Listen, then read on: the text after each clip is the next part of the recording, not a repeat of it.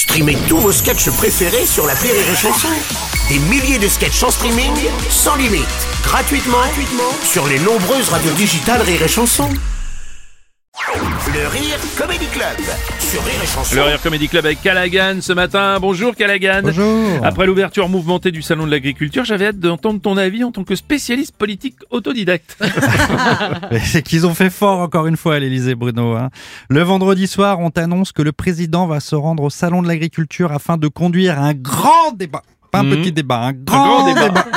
avec les agriculteurs, les syndicats et les gars des soulèvements de la terre. Ouais. Alors succès immédiat, hein, les rédactions sont en PLS, les agriculteurs en pétard, quand soudain, trois heures plus tard, la porte-parole du gouvernement qui te dit non, non, il n'y aura pas les soulèvements de la terre, euh, et finalement, le jour J, il n'y aura même pas de grand débat. Ah oui, voilà, un énième cafouillage du gouvernement, on a l'habitude, hein, cela dit. C'est vrai qu'on a l'habitude, hein, mais qu'est-ce qui se passe à l'Elysée Il neige à l'intérieur et Macron il marche, les narines en l'air, en inspirant très fort. Là. Qui se mais ils sont tous en train de péter les plombs Ouais, aussi. bon, c'est vrai qu'il n'y a pas eu de débat, mais il, y a quand même, il a quand même discuté avec les agriculteurs, hein, on a vu ça. Ah oui, il a discuté, hein, ça on peut pas lui enlever. Il a bien discuté. Il a discuté pendant quoi 11 heures, 13 heures, là, les, les manches retroussées, façon Scarface, à engueuler les rares agriculteurs triés sur le volet qui passaient par là. Macron, il était là, et je suis pas lapin de deux semaines, et entre ceux qui gueulent parce que ça va trop lentement et ceux qui gueulent parce que ça va trop vite, du grand Manu. Il est resté tellement longtemps que les visiteurs ont pas pu accéder dans le hall où se trouvait Macron. Du coup, les agriculteurs qui exposaient là-bas, ils ont perdu une journée, une journée sur le salon. Et ils affichent une perte de 40% de chiffre d'affaires. Ah merde. Macron est trop fort. Même quand il vient t'aider, il te fait perdre du fric.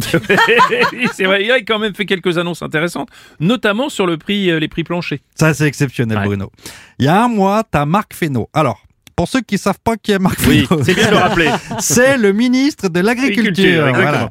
Qui t'explique que faire des prix planchers, ça servirait à rien, ça serait impossible et que c'est un modèle soviétique. Et un mois plus tard, notre président, il arrive et il te dit quoi? On va faire des prix planchers. il est fatigué, notre président. Il est très fatigué. Il a parlé aussi, t'as vu, euh, du Green Deal, tiens, Green on- Deal, des oui. anglicismes. hein. Il a Oui. parlé du farm to fork, de la ferme à la la fourchette. fourchette. Alors pour le moment, on est plus dans le fuck to fuck, hein, dans le cul des agriculteurs. mais- Et comme tout avait mal commencé, il fallait que tout finisse mal finalement. Et oui, là, c'est pas la cour des miracles, Bruno, c'est la cour de récré. Les enfants s'en mêlent, ça y est, Bruno.